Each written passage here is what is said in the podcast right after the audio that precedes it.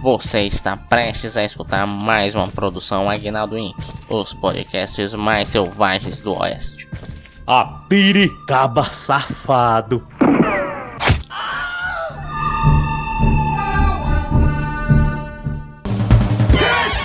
You're the rocket man.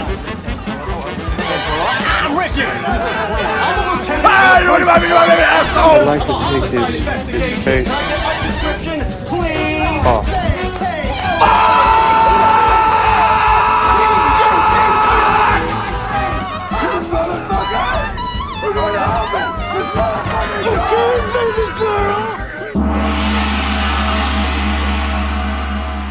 Tá Sim. começando o Nicolas. Olha aí que bonito.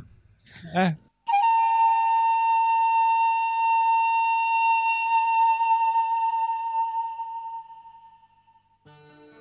Bem-vindos e bem-vindas ao podcast Nicolas, a investigação aleatória e recorrente sobre a carreira do grande ator internacional Nicolas Cage. Que susto da porra, viu, mancho? Ô susto da porra. PJ? Oi, estou aqui. Quem é você?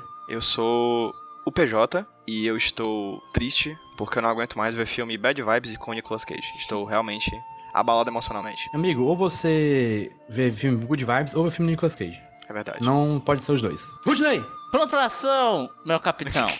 Isso é plágio do Liam Kent. Não é plágio, é referência. Rudney, quem é você? Sou Roberto Udinei, tenho 22 anos, nascido e criado na Pacatuba. Tu tem 22, Rudney? 22, sou jovem. Vai se fuder, macho. Eu não acredito não. Qual o seu signo? Eu sou libriano também. E seu ascendente? Eu não sei, só sei até o libriano. Sua lua, seu sol, sua Vênus, seu Marte, seu Plutão. Não sei, não sei. Só sei até o libriano, cara. Seu cu.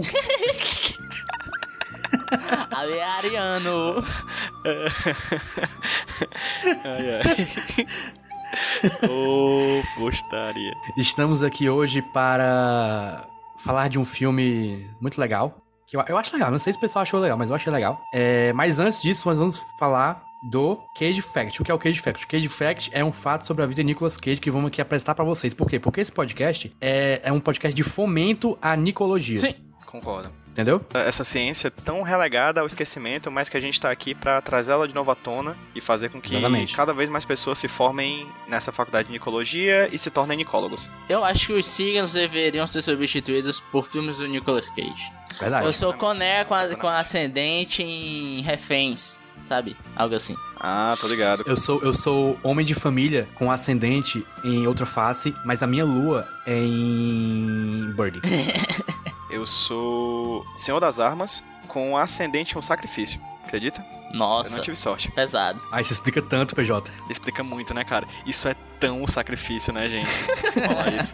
Ai, é isso, é muito, isso é muito sacrificiano. É muito sacrificiano, meu. E o Rudney aí, que é todo coneriano. Sou desses. Eu nem lembro mais o meu. Mas. Vamos falar o Cage Fact aqui. Que quem trouxe hoje foi o Pedro PJ Brandão.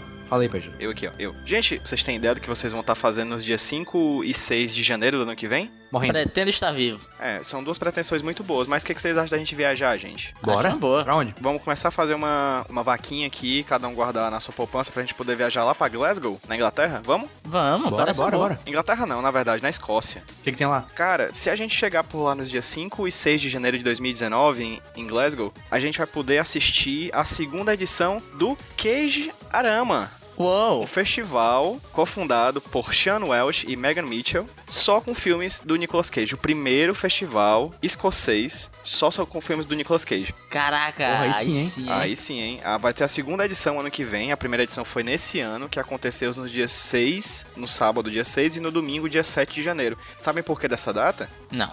Porque dia 7 de janeiro é aniversário do nosso querido Nicolas Cage. Olha, Olha só. só. E aí, pra homenagear esse avatar da atuação, o Kejirama é esse evento que acontece em dois dias, o ano que vem vai ser nos dias 5 e 6, né, de janeiro. E nesse ano, pelo menos, né, em 2018, eles fizeram a exibição de dois tipos de filmes. No sábado, eles fizeram fi- a exibição dos filmes que eles chamaram de Cage the Fighter, ou seja, Cage o Lutador, em The Holy Trinity.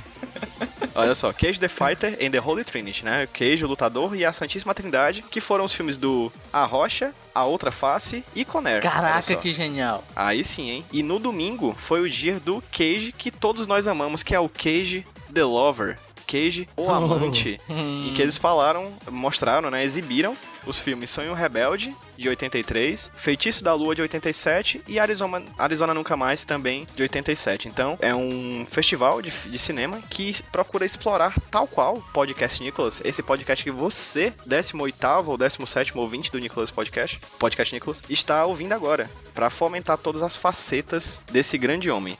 Eles tiveram convidados muito bacanas, eles chamaram o Marco Kiris, que foi o dublê de corpo do Nicolas Cage em produções fílmicas de 94 até 2005, e também chamaram a Lindsay Gibby, que é uma pesquisadora canadense que é especializada nele, em Nicolas Cage. Uma nicóloga, então. Uma nicóloga, sim, sim, uma das pioneiras, inclusive. Nossa, que mulher. Não é não? Então, assim, fica a dica. O interesse do Sean, do Sean Welsh, que é um dos cofundadores, em 2019, é trazer o próprio Nicolas Cage. Ele falou aqui que o Nicolas Cage apareceu recentemente em um festival também sobre filmes do Nicolas Cage, que é o Cage, que acontece em Austin, no Texas. E ele disse que quer muito que o Nicolas Cage apareça em 2019, porque se ele não aparecer, abre aspas, se nada der certo, ano que vem a gente vai queimar um boneco gigante do Nicolas Cage na praça de Glasgow Green. Então, assim, acredito que Nicolas Cage deveria aparecer, se não pelo festival, pelo menos para estar dentro desse boneco de fogo. Caraca, bicho. Para ser ele o boneco. Exatamente. Mas, gente, fica só uma dica também para os ouvintes que estão aí pensando em ir pra Glasgow. Caso não dê certo, vocês, é, porque tá muito em cima, porque é janeiro e tudo mais, vocês também podem ir em abril, tá? De 2019, porque vai ter a Keanu Con, que é a primeira convenção sobre filmes do Keanu Reeves. Então fica aí a sugestão também. Glasgow pioneira Caraca, na, melhor nas cidade, convenções especificíssimas. Eu quero muito copiar essa ideia e tocar uns filmes do Nicolas Cage no Cine São Luís aqui. Pessoal aí do Cine São Luís quiser fazer uma parceria com nós Ei, aí, só ei. chamar. Ei, vamos ver depois isso aí, quando terminar esse programa, vamos? Cine São Luís, ó, me liga. Qualquer coisa a gente aluga aqui a areninha em frente à minha casa, bota um telão, Baixam os filmes de forma diferenciada. né? Mas qualquer coisa a gente fala mais sobre a Keanu Con no nosso podcast Keanu. Isso. É isso. Gostaram do Cage Facts? Adorei. Adorei, amei. Acho que a gente pode ir pra Glasgow ano que vem. Fica aí a dica. O Keijirama. Bora ver a passagem aí, como é que fica o Airbnb. Sim, e sim, é nóis. bora, bora. Vai dar certo, vai dar bom. Qualquer coisa a gente fica debaixo da ponte. Bem pertinho. Deve ter pontes em Glasgow. Provavelmente. Deve, deve morar trolls em Glasgow. É... Próximo bloco.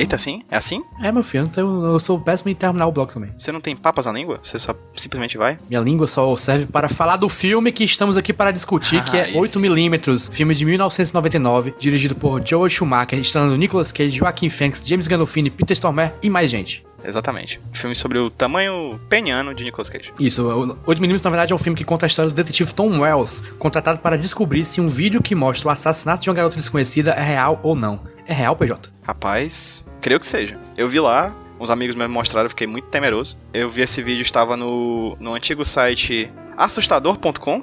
Estava ao lado do- da foto da menina no corredor. Exatamente, e as fotos também do acidente dos Mamonas Assassinas. Isso. E o cara que parece o cabeção de cabeça aberta também. Exatamente, fiquei com muito medo. Mas, enfim, tenso. Gente, opiniões gerais sobre o filme. É, primeiramente, o que que vocês acharam? Eu, eu quero falar o que eu achava, né? Eu, eu imaginava que seria um dos bons, porque ele é conhecido e tal, tá na era de ouro do Nicolas Cage. Ele veio entre Olho de Serpente e Vivendo no Limite, que é o filme de Scorsese, né? Uhum. Dirigido por Joe Schumacher, que apesar de ter dirigido Batman Forever e Batman Robin, dirigiu filmes bons, tipo Os Garotos Perdidos e Por um Fio. Eu gosto muito de pôr um filme. Cara, o bem Schumacher, legal. que a gente só lembra do Batman e do Robin, mas ele é um cara.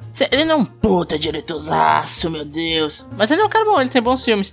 Além desses, É ele tem o. É, Ninguém é Perfeito, se eu não me engano, que é um filme com Robert De Niro e o Philip Seymour Hoffman. Tem também um que eu gosto muito, que é o Dia de Fúria JP. Seu óculos foi inspirado por esse filme. Ah, é verdade. Comprei meu óculos esperado no personagem do Michael Douglas. Ih, que é E isso? também o Lost Boys, bicho. Que Lost Boys, brother. Se tem um cara que fez Lost Boys, esse cara não pode ser considerado um péssimo diretor, porque Lost Boys é foda. Se tem um cara que tem um filme que tem Jack Bauer, adolescente, tem que ser eu. Verdade. Ele também é um ótimo piloto de Fórmula 1, né? Não, é, ele também dirigiu aquele, o número 23, que pessoas gostam, apesar de ser filme ruim.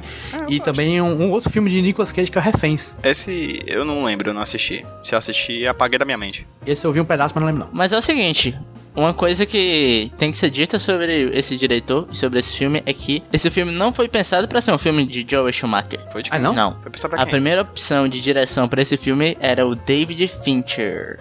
Porra! Pior que encaixa, viu? E eu total vejo um filme do David Fincher ali, viu? É bem o estilo dele.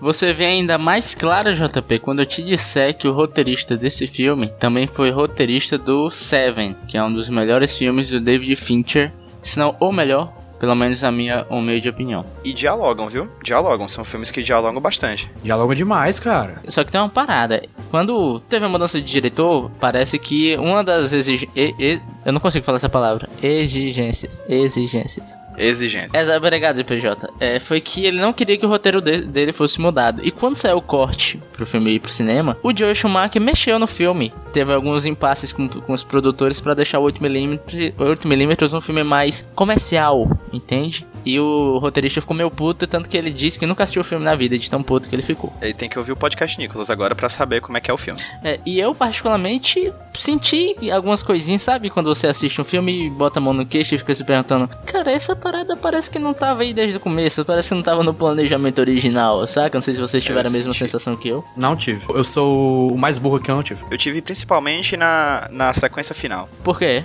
Assim, eu, eu gostei bastante do filme, já dando a minha opinião aqui geral. Eu acho um filme bem bacana e instigante, assim. É um filme longo, é um filme que acontece muita coisa. É um filme que quando parece que vai terminar, na verdade tá no meio. Então, assim, é uma investigação bacana, é um thriller muito envolvente. É um filme em que o Nicolas Cage, como a gente tá acostumado a ver aquele cara overreacting, tá muito contido. Ele é um personagem muito contido. Sim, sim, sim, sim. Mas apesar de muito contido, ele não soa, como é que posso falar, falso. Não parece que ele tá querendo explodir a qualquer momento. Ele realmente tá numa atuação bem contida. E eu sinto que a edição do filme, a, a, a direção do filme, a forma como os outros personagens interagem com o personagem dele, não cai na galhofa. Porque quando eu vejo o Nicolas Cage contido, cara, eu, eu tô a um passo de rir, porque eu acho que ele vai fazer alguma besteira a qualquer momento. Sim. Só que no filme, a direção é tão bem feita que eu não sinto isso. Eu não sinto que a qualquer momento ele vai, vai ser motivo da minha risada. Inclusive, é isso. Foi muito difícil pincelar um Cage Moment. Acho que o Cage Moment é, é utilizado até como estratégia narrativa, assim. Já já você fala de Cage Moment. viu? Exatamente, a gente fala um pouco mais sobre isso. Mas eu não gosto da sequência final. Eu acho que o Joe Schumacher traz um pouquinho da breguice que a gente consegue ver em alguns filmes dos anos 90, inclusive o Red Rock, Red Rock Quest.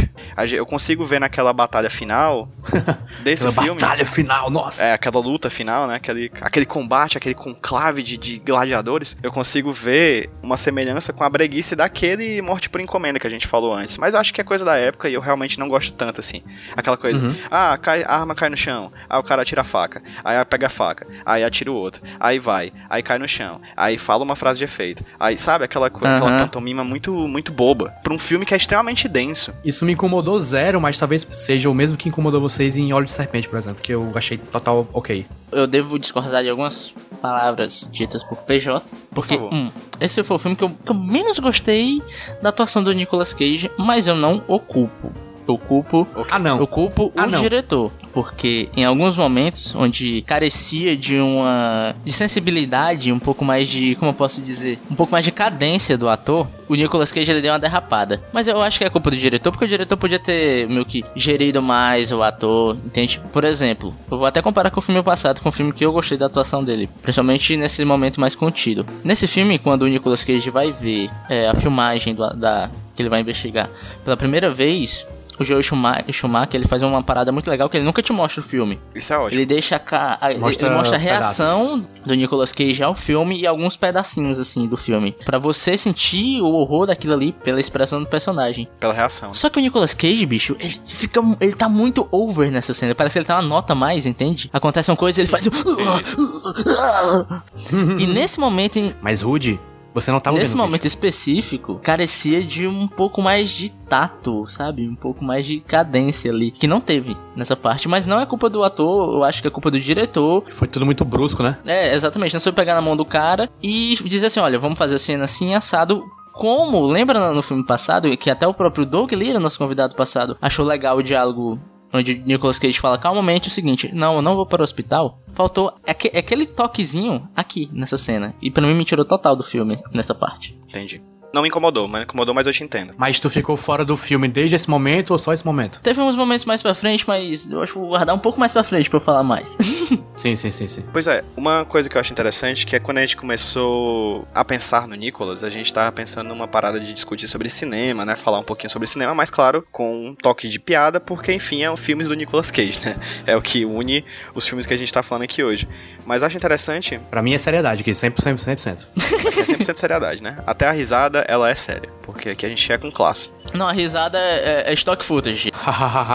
É um humor britânico. Mas eu particularmente tinha uma teoria, eu pensava numa coisa no começo, que o Nicolas Cage ele atravessou décadas, né? Ele faz filme desde a década de 80 e tá fazendo filme até hoje. Então é uma teoria meio clara de que os filmes realmente são discursos da época, assim. É muito interessante como esse filme não daria pra ter sido feito em outra época que não em 99, assim. Tem uma cena até no, no momento em que o personagem do Joaquim Fênix, né? Que ele faz um cara que é meio que pornógrafo, um cara que trabalha numa empresa de que vende filmes de pornografia, que ele fala, né? Cara, a internet tá vindo, daqui a pouco isso aqui nada vai dar certo, aqui não vai funcionar mais. Verdade. Tá vivendo Verdade. os últimos momentos desse período, então assim, assim como em Força G, que tinha as músicas da época, Uhum. As questões filosóficas da ideia do videotape nos olhos de serpente, esse é mais um filme em que a gente percebe a relação das pessoas com as imagens nesse período, no final da na virada do século, né? De- Da década de 90 Sim. pros anos 2000. Esse- É muito interessante, cara, como a gente consegue perceber ali o discurso da época mesmo, como essas imagens que hoje em dia qualquer pessoa com o mínimo de conhecimento e um navegador de deep web consegue acessar em 10 segundos, é, ele fala sobre aquele momento e como aquelas imagens estavam inseridas naquele momento. A gente assim pirando num assustador, naquele site tenso, mas esse filme ele fala sobre o submundo, que é con- conseguir é, imagens de, de, de snuff, né? Que é o tipo de, É. de, de filme que ele tá pesquisando e tal, pra saber se a menina morreu de verdade ou não. E outras coisas como pedofilia e coisas mais pesadas, né? É, PJ, é engraçado que você falou isso agora, porque. Você acha engraçado o Snuff ou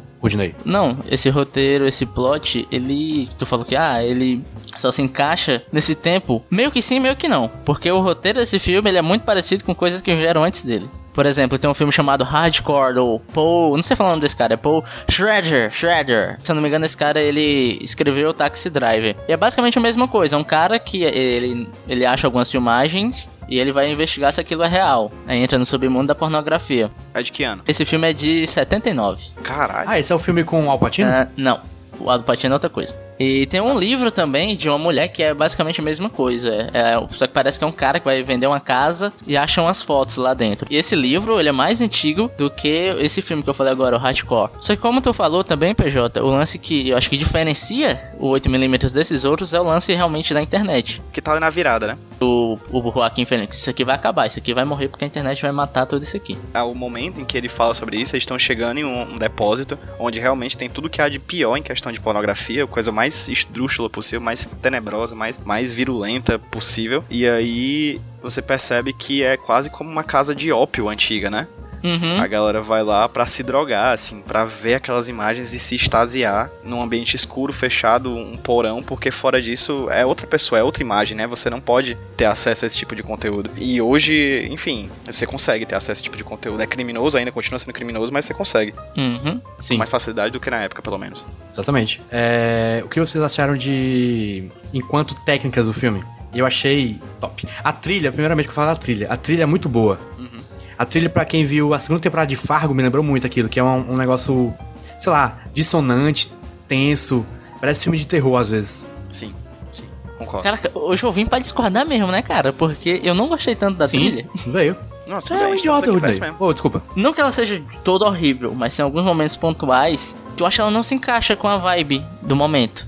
Tem uma cena específica onde o Nicolas Cage vai pra um canto que, assim, aparentemente é perigoso, que ele pode se dar muito mal. Aí tem um techno, aí toca uma música eletrônica. Toca um técnico, um técnico. Eu fiquei tipo, caraca, isso não tá conversando, entende? Eu discordo de tipo que eu acho que conversa. Eu não acho que conversa é diferente, até porque, tipo, às vezes tocam umas músicas árabes nas passagens de tempo. Pra mim. Sim, verdade. Eu gosto eu, disso. quando começou a tocar, eu fiquei tipo. Tudo que tu não gosta, eu brother, gosto. Como assim, Legal isso. cara? Eu não, eu não entendi. Talvez eu esteja sendo um pouco ignorante. Eu não entendi o porquê daquela trilha ser daquele jeito, casando com essa narrativa mais densa, mais pesada. Entende? Por isso que eu não gostei. Quanto à trilha, eu tendo a questão do Jota, é o estranhamento, eu tenho o mesmo estranhamento do Rude, mas eu tendo a gostar como o Jota gostou, entendeu? Eu tô no meio termo, Uhum. assim. Mas o que mais me chamou a atenção tecnicamente é a fotografia. Eu acho a fotografia do Uhum. filme muito bonita. É quase como ele se for- fosse bem formalista.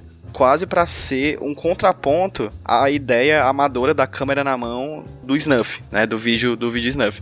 É tudo muito bonito, é um enquadramento aberto, a câmera vem fechando num zoom bem devagarzinho, e sim, é, o enquadramento deles é muito formal. A dinamicidade do filme ela se dá por conta dos cortes, da edição, não é por causa do, do enquadramento ou da câmera, porque ela é uma câmera muito parada, é uma câmera que faz é bem, movimentos bem laterais. convencional. É, exatamente. E eu acho que é proposital, sabe? Pra dar exatamente o contraponto e o choque quando a gente vê os relances bem rápidos, né? Do vídeo snuff, assim, daquela câmera rápida, tremida e amadora que o filme pede. Então, fal- falando que eu gostei da técnica, também não foi o todo, que tem horas que ele vacila, mas eu gosto muito de como o Joe Schumacher, ele filma os diálogos, porque não é só fazer o tradicional, sabe, o over the shoulder, um personagem fala, enquanto a câmera tá no ombro do, do outro personagem com que ele tá conversando, aí corta e vai pro ombro do, do personagem, não sei se deu pra entender, né? Um bate e volta que é muito comum em novela. Isso, exatamente. E o que o, o, o Joel Schumacher fala, faz, ele, ele pega a câmera, ela vem deslizando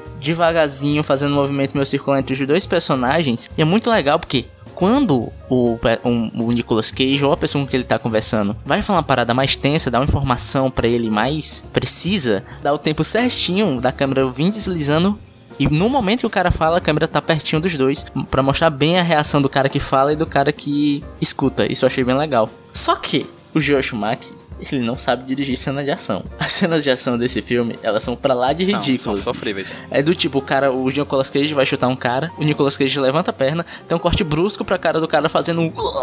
Entende? O problema disso é que o filme todo não é um filme de ação.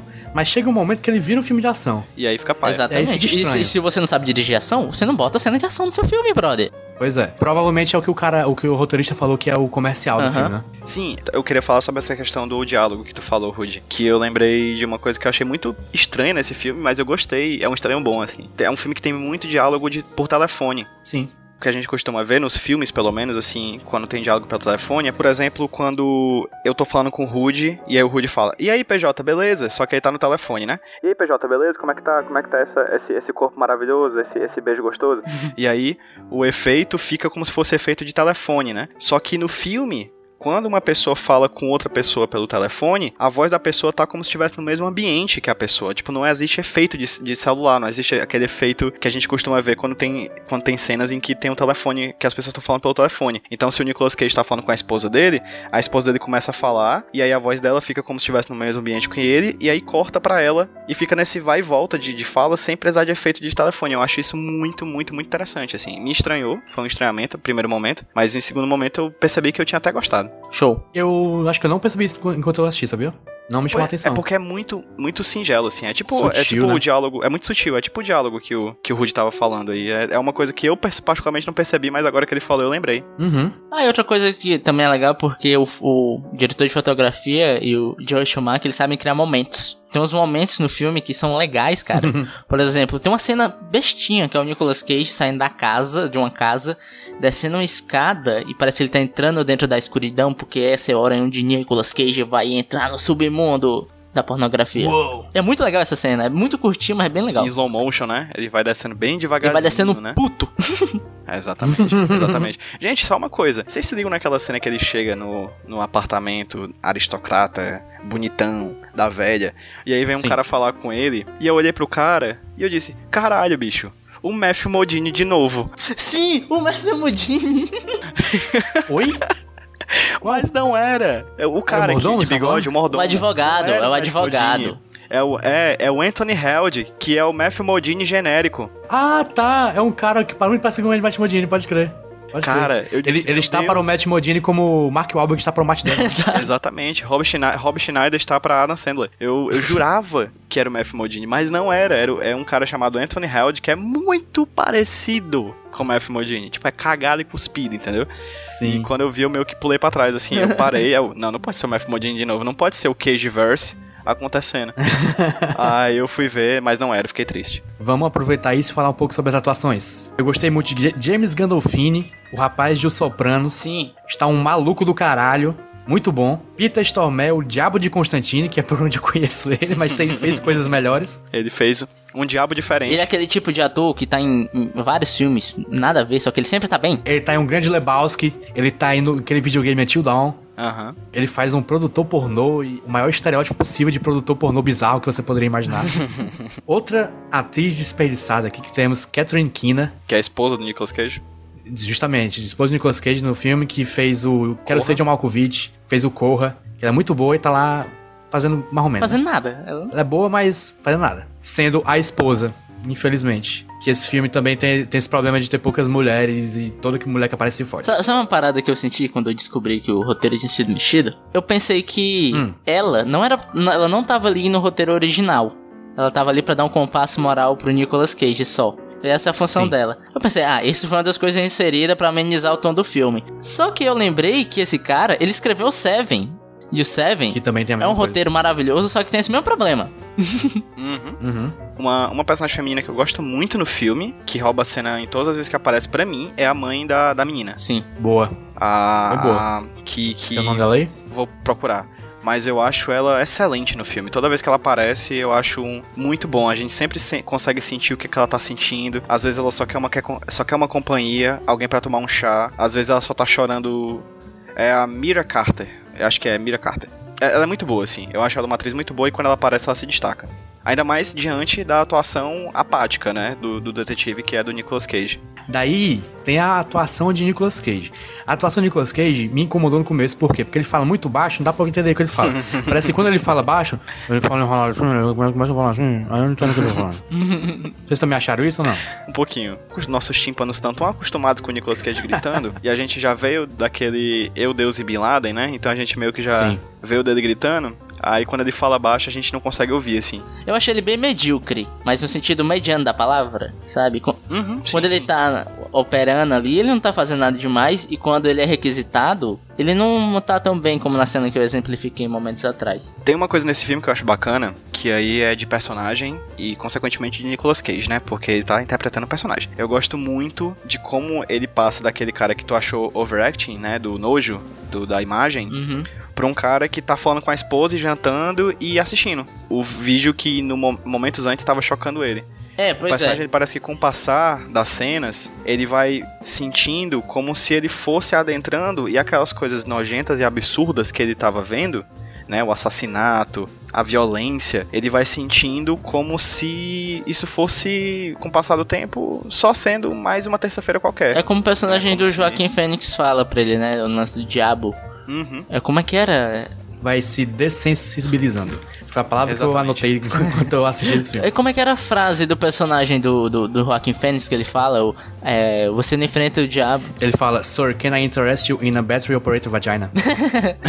Não, ele fala Que tipo. eu acho que esse é um ótimo queijo Ele fala tipo, ah, o Sim. diabo, você não muda o diabo, o diabo muda você, algo desse jeito. Eu senti isso. É alguma coisa do tipo. E eu queria até finalizar o que eu disse que ia voltar, o que eu não gostei, é que a minha sensação com esse filme é de potencial desperdiçado. Hum, Porque eu acho que ele levanta algumas questões, só que ele não corta, sabe? Ele não, se, ele não se aprofunda. Por exemplo, tem esse lance do personagem do Nicolas Cage ir mudando aos poucos e se dessensibilizando pra violência. É tanto que eu, eu sinto que ele toma uma atitude lá no final do filme que eu não senti que essa dessensibilização ela foi tão foi de repente, né? Eu também percebi isso. isso, nesse momento foi abrupta, sabe? E pra piorar ainda, no finalzinho do filme é como se tipo, ah, mas tudo bem, ficou tudo ok, tá? Ele não mudou nada não, a vida dele continua normal, mesmo depois de tudo que ele viveu. E tipo, outra questão, outras Sim. questões do tipo, verdade. por que que rola violência contra mulheres, entende? Eu lembrei até daquele documentário do India's Daughter, não sei se vocês já assistiram, que é o mesmo discurso que, o, que um personagem X fala pro Nicolas Cage, que ele pergunta, por que que você fez isso? Aí o cara meio que responde assim, ah cara, porque eu podia, entende? Tem esse discurso assim que poderia ser interessante, só que ele não é tão explorado aqui. E também o lance da- do cara que comete a violência, que a gente sempre imagina ele um monstro, e na verdade ele é só uma pessoa comum, fazendo monstruosidades. Eu acho isso muito bom. Ele Eu até acho. fala isso. Eu acho isso um muito bom. Eu achei isso muito bom. Apesar da cena ser brega, que eu acho que esse é o grande problema, do, do meio pro final a coisa vai ficando cada vez mais brega. É, Essa cena é meio filme de terror demais. É, exato, mas eu, eu gosto desses diálogos, eu gosto dessa, dessa ideia. E se você parar pra pensar, essa desmistificação da ideia de que o estuprador, o matador, o assassino, o feminicida é o monstro, até hoje cara. É se uma faz. questão que se- deve ser posta. Isso, Sim. esse filme é de 99, tá é ligado? comum, cara, você, tipo, ver a notícia sobre um, um homem que praticou uma violência contra uma mulher e um comentário que você vê é tipo, ah, mas isso não é um homem de verdade. Não, brother, isso é um homem, hein? Ah, nem todo homem. É, exatamente, exatamente. É, é, Cria-se a ideia do monstro, dessa pessoa como monstro, pra tentar tirar a verdade da questão, que a verdade é que praticamente todo homem tem esse potencial, né? É muito, muito, muito avant-garde esse negócio. É muito vanguarda essa discussão. E é muito interessante que essa, essa questão seja levantada num filme de 99. Isso realmente me É, pegou. pois é, o que, eu, Sim, o que eu fico sim. meio decepcionado é porque essa questão foi levantada, mas ela não foi explorada. E eu acho que ali, do meio pro fim, como a gente fala, tipo, ele tem do, duas metades. O lance é um filme de investigação e depois fica uma parada mais de ação. E nessa hora da parada de ação é onde essas questões são levantadas. E elas são esquecidas, só são, sabe? Olha isso aqui, não, mas volta pra cá, sabe? Eu senti que faltou o roteiro ir mais fundo nesse ponto que era onde realmente o filme poderia se sobressair, não nas cenas de ações. Esse meio pro fim, inclusive, é a parte que o filme está mais esticado, mais do que deveria. Que eu acho que ele podia ter acabado bem antes. Podia ter dado menos falando aquelas cenas, né? Mas tudo bem. Vocês estão percebendo que a gente tá pegando uma, uma coisa em comum em muitos filmes do Nicolas Cage? Os finais acabam o filme, literalmente. Até onde eu sei, final acaba o filme. É, eu sei. Foi essa piada. ah, tá. Ah, foi uma piada? Porque Desculpa. piada não a gente geralmente a gente ri no final, mas que- Quando é boa, eu percebo. Aqui a gente desconstrói muita coisa, inclusive a ideia de piada que é pra rir. Entendi. pois é, eu acho que a gente tem muitos filmes ruins, assim. E aí acaba caindo na frase que o, o Rudney falou, que é potencial desperdiçado. Se tivessem filmes com finais melhores, talvez a gente tivesse notas melhores. se tivesse mais David Finchers no mundo, acho que seria É verdade. É uma boa. Gente, vamos entrar na parte que, segundo a nossa última pesquisa de, op- de opinião, é a parte mais interessante do podcast para os ouvintes, que é o Cage Moment. Pensar que era a parte que termina e o pessoal finalmente pode assistir podcasts melhores. Não, porque a discussão está boa, mas está a parte mais importante, que é a discussão sobre Nicolas Cage enlouquecendo. Pronto. Quero dizer que o Nicolas Cage geralmente é um cara doido, né? Nos filmes, a gente já percebeu isso aqui, 15 episódios, 16 episódios agora, né? Acaba doido. Mas, nesse filme, foi muito bem construída a loucura dele, de pouquinho, né? Como a gente já, já percebeu antes. E a partir desse momento quando aparecem os Cage Moments mais top. Sim. Apesar de ter uns antes. Que é quando ele, por exemplo, ele enlouquece do encontro naquela cena que tá todo mundo junto ali, toda a galera do, do pornô e o assassino, sei lá, todo mundo junto ali. E ele começa a enlouquecer. Por que, que vocês fizeram esse filme? Por quê? Por quê? Por quê, porra? É engraçado porque é o Nicolas Cage, mas ela é muito ruim, bicho. Você acha? Eu acho Eu acho boa. ela muito ruim, sabe Eu por quê? Porque é como se descesse uma lousa e, e- e o cara que tá dirigindo, escrevendo, falasse: Agora é hora de eu lhe explicar todo o Ah, plot. Tá, tem isso. Ok, E eu pensava que entendo. essa cena, o Nicolas Cage tava fa- falando aquilo pra ter uma gravação dos caras, mas não, era só o roteiro ruim mesmo, usando exposição barata pra ti. Ele tava indignado, cara. Tava indignado. Eu, eu fui no, no sentimento. E- Eu embarquei nessa viagem louca. mas antes tinha outros Moments pra- também, que é um cara que eu. O cara fala assim, eu sou hétero, ele fala, parabéns.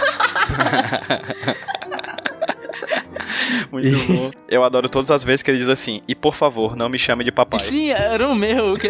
Sim. Eu adoro É pro- todas as vezes que ele diz É isso. pro Joaquim E também Fênix, tem uma parte né? que ele dá, ele, ele dá um dinheiro pro Joaquim Fênix, eu acho que o cara assim, ele fala assim, o que é isso? Eu dou um dinheiro pra alguém, eu falo, o que é isso? Ele fala assim, esse é dinheiro, é usado para... Comprar coisas, né? Para comprar bens e serviços. É o bruto, dedicado como um Manso. coice de mula.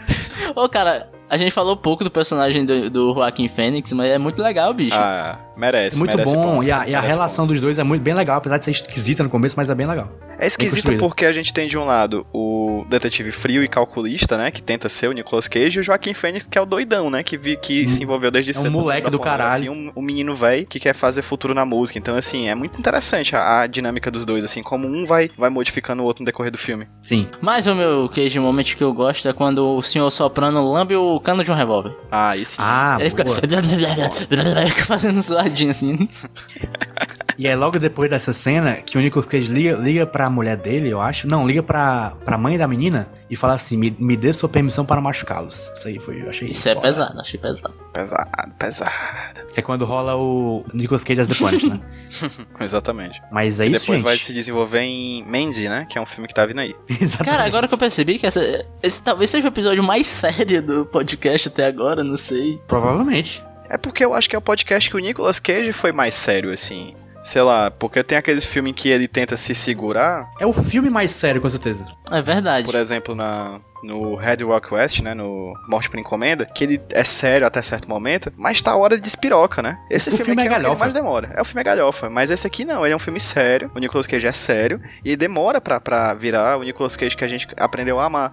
É, e o filme também fala de um tema sério, né? Então. Sim, sim. Mas, Aham. assim, entre falar de um filme sé- de um tema sério, eu acho o Live em Las Vegas também, entendeu? Tipo, eu acho, inclusive, o Live em Las Vegas um, É, é mais, lá. mais pesado, né? é, acho até mais pesado, que mostra coisas que esse filme não mostra, sabe? Então, assim, Sim, eu verdade. meio que, que. Por isso que eu acho que eu comecei o programa dizendo que eu não aguento mais ver filme bad vibe, assim, porque são, foram dois em sequência, assim, e esse, sem dúvida, foi o mais sério deles. A gente foi, esse foi mais sério até do que o Birdie, que a gente Sim, quase não fez piada. aham. Mas é isso. E eu acho que, dos filmes que a gente falou até hoje, eu acho que esse é o que o Joe Schumacher usa inteligentemente o Cage Moment como estratégia narrativa.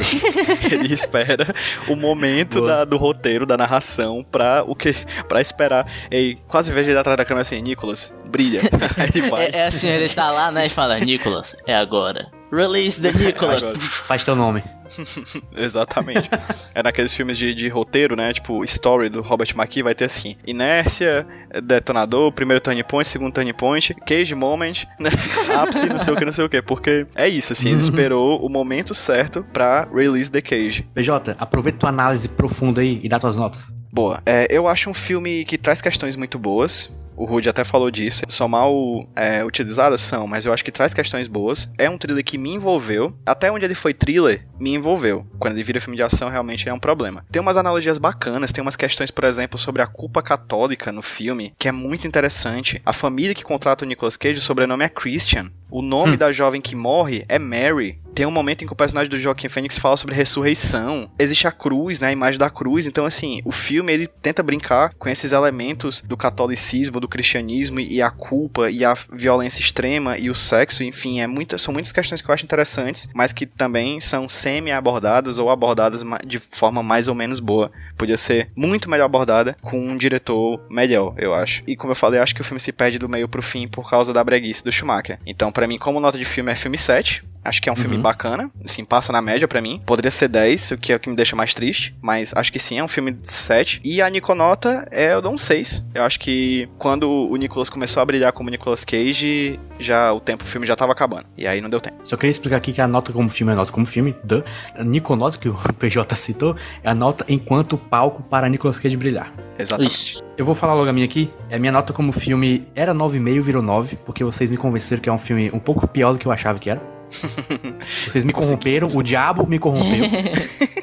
ah, nada a ver antes. É, PJ, o nome da atriz que tu falou, que tu falou da a mãe da menina é Amy Morton, não é a Mira Carter. Ah, desculpa Só- então. Gostaria de Fake news, PJ. Tô nessa, é época de eleição. Pois é, o filme 9 eu achei o filme ótimo. Achei que a maioria das coisas que eles propôs a fazer é bem feito. Achei bem filmado, boa trilha, boas atuações. O maior problema pra mim é roteiro, né? Que ele é maior do que deveria. Tem aquela parte final que é estranha, que não combina com o resto. Mas a, a sensitiv... sem... dessensitivização, dessensibilização, não sei qual a palavra certa do Cage, foi bem legal, bem construída. Mas a parte do justiceiro não é tão legal. né? Apesar disso ser meio justificado, mas só mais ou menos. Pra mim, provavelmente é um dos melhores filmes que a gente viu até hoje, né? Aqui nesse, nesse podcast. Acho que vocês não, não concordam, mas pra mim foi.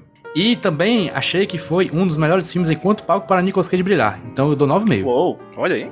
Fui, fui pego de surpresa, não estava esperando. Apesar de ele passar o filme todo bem sério, bem contido, a construção pra ele virar Nicolas Cage é muito boa. Então isso eu tô eu tô tomando como, como critério aqui também, porque eu achei muito bom toda aquela escalada nicológica do Nicolas Cage. Mania escalada.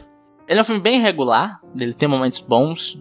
Em quase todas as instâncias ele tem momentos bons e momentos ruim, ruins. O Joe Schumacher, ao mesmo tempo que ele filma bem diálogos, sabe que em alguns momentos interessantes, cenas de ação tenebrosas, direção de atores em alguns momentos também falha, a trilha tem momentos interessantes e momentos ruins. E tem um lance do potencial desperdiçado que eu não sei se a culpa é do roteirista, se a culpa é do diretor ou se a culpa é do produtor, né? Porque o lance é que culpa, a culpa é nossa, Rudy. Espera demais.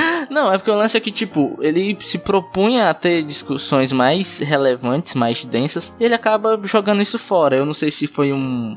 Pressão do, do, do produtor querendo fazer o filme ser mais comercial. Nunca saberemos desses bastidores, né? Mas então o que importa é o que tá lá pra gente o filme. Então, por ele ter esse potencial desperdiçado e essas escorregadinhas, eu acho que ele é um filme nota 6. Na verdade, eu vim disposto a dar menos. Só que na discussão eu percebi que ele tem sim pontos interessantes, tem sim pontos a serem destacados. Ele não é um filme de todo ruim, ele merece ser assistido sim. Woody, ao contrário do, do, do assassino, você é um. Eu sou um pouco monstro. e é engraçado porque, assim, uma pergunta que era pra ter feito no começo, mas vocês lembram da primeira vez que vocês viram esse filme? Ou, ou foi a primeira vez de vocês agora? Eu, eu nunca vi ele inteiro, eu já vi nunca tinha visto. pedaços dele. Eu lembro que eu era uma criança, acordei meio tarde da noite, eram 11 horas, eu liguei no SBT, ou era na Globo, tava passando esse filme. Eu comecei a assistir, eu comecei a ficar com medo, eu comecei a ficar com muito medo, comecei a ficar com mais medo ainda. eu desliguei, corri pra cama e fui dormir. Porque é, é, é um programa muito infantil mesmo, você vê pessoas com máscara de sadomasoquismo matando umas às outras. É, bicho, e eu lembro que esse filme me apavorou por muito tempo, que falava em filme que dava medo, esse filme vinha na minha cabeça. e como filme de Nicolas Cage, aí eu vou dar um 4. Porra. Porque eu acho que quando ele foi requisitado pra ser Nicolas Cage overacting, ele não foi muito bem. Quando ele foi requisitado ser o Nicolas Cage bom ator, ganhador de Oscar, ele também não foi muito bem. Então, em geral, ele tá bem mediano e escorregando em, em certos momentos. Então, pra mim, isso configura um 4, 4, 4, 4. Vocês são pessoas péssimas. É, vocês Eu? tipo, botaram meu filme lá embaixo no ranking. Tá bom? O, o- ele ficou com nota 7,3 de, de filme e nota 6,5 de Nicolas Cage. Isso é injusto. Eu vou pedir uma recontagem dos votos depois. Eu acho que merece, merece sim. Merece recontagem e acho que foi golpe. Também. É, voltamos já já então.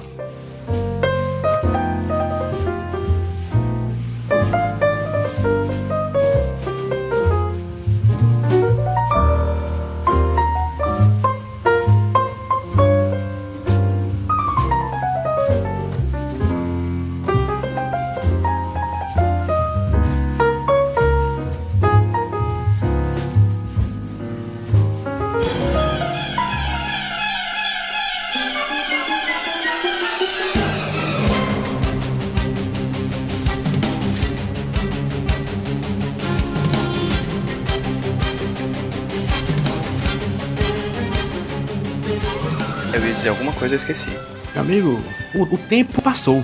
E eu E eu sofri calado. Não deu pra tirar. Mas no pensamento. calado. pensamento. Queria dizer que estava apaixonado. Estamos de volta. Oi? Oi, tudo bom? Oi, tudo bem? Como é que vai? Voltamos? Como vocês estão? bem. Paz, tô bem, tô bem. Você está bem depois de dar essa nota péssima para o filme? Eu estou super bem, cara. Estou com consciência Pois limpíssima. então, tu é o fodão, recomenda coisa melhor só porque tem queijo no nome.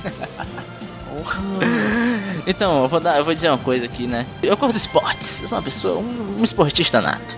Ah, quer dizer que você é Eu sou um então, agora. atleta, o meu bucho aqui, cara, não reflete minha atleticidade, mas minha cabeça, minha mentalidade é de atleta, com certeza.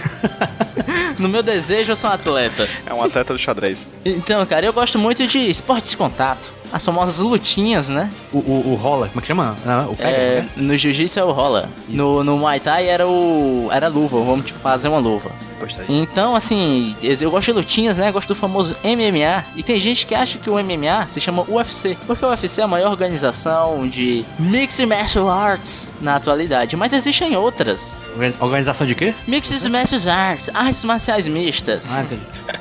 entendi, entendi, entendi.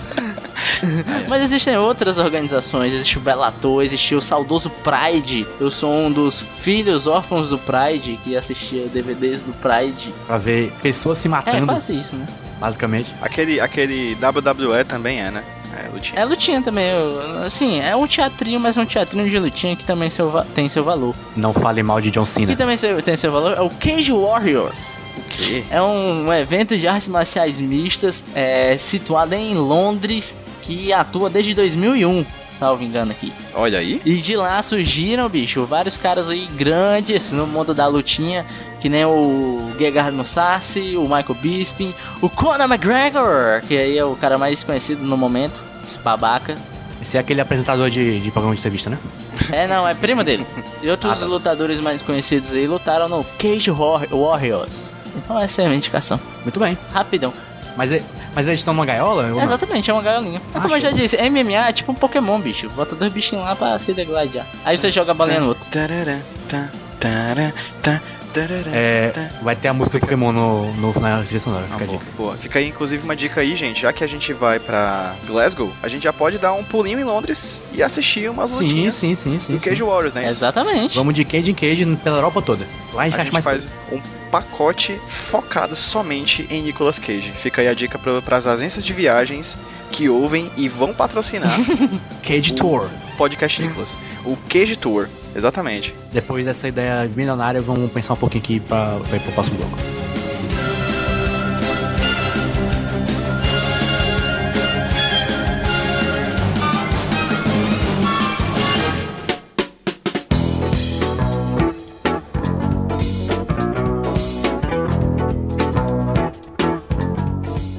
Botou aqui no Twitter. Ganhar carro por ser aprovado no vestibular é tão elite, né? Eu ganhei uma calça. Que?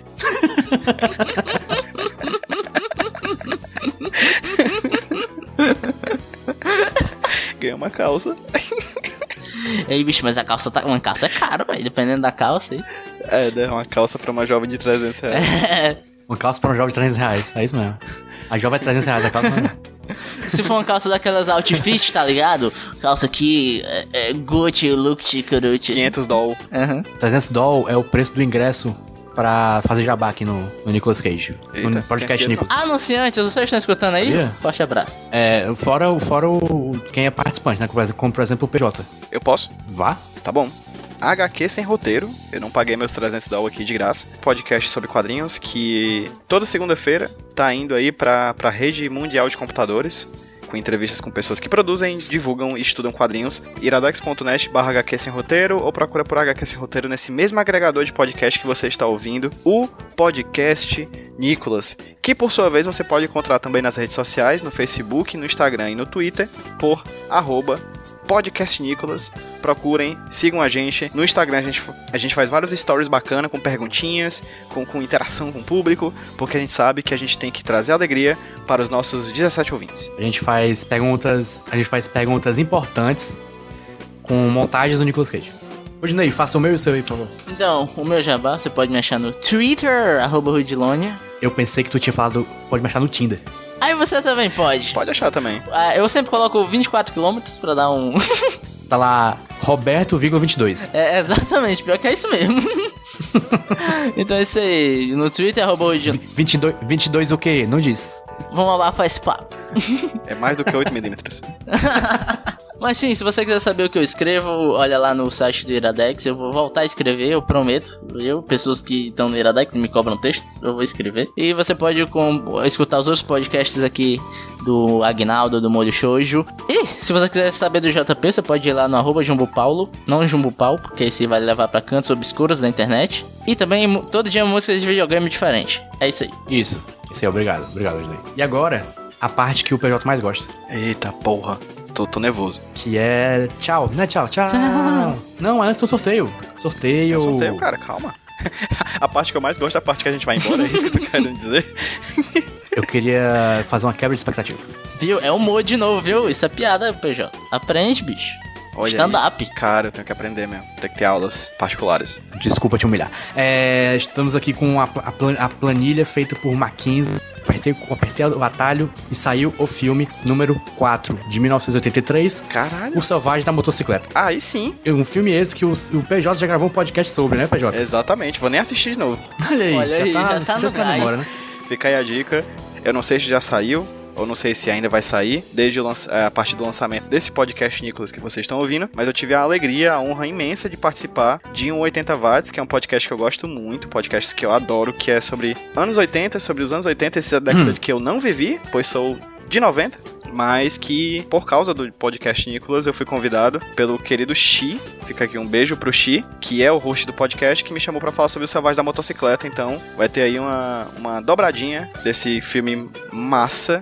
Já fica aqui a dica, eu gostei O bastante. bom é, é que, é que vai sair perto um do outro, aí você já ouve os dois logo de uma vez. Exatamente, engata, encanganha. Esse filme é do Coppola, né, bicho? Do Coppola ele. Dirigido do pelo, tio. pelo tio de Nicolas Cage. Nepotismo! Copolismo. É isso aí, fica aí a dica. Então é isso, gente. Até daqui duas semanas. Tchau. Tchau. Tchau. Tchau. Tchau.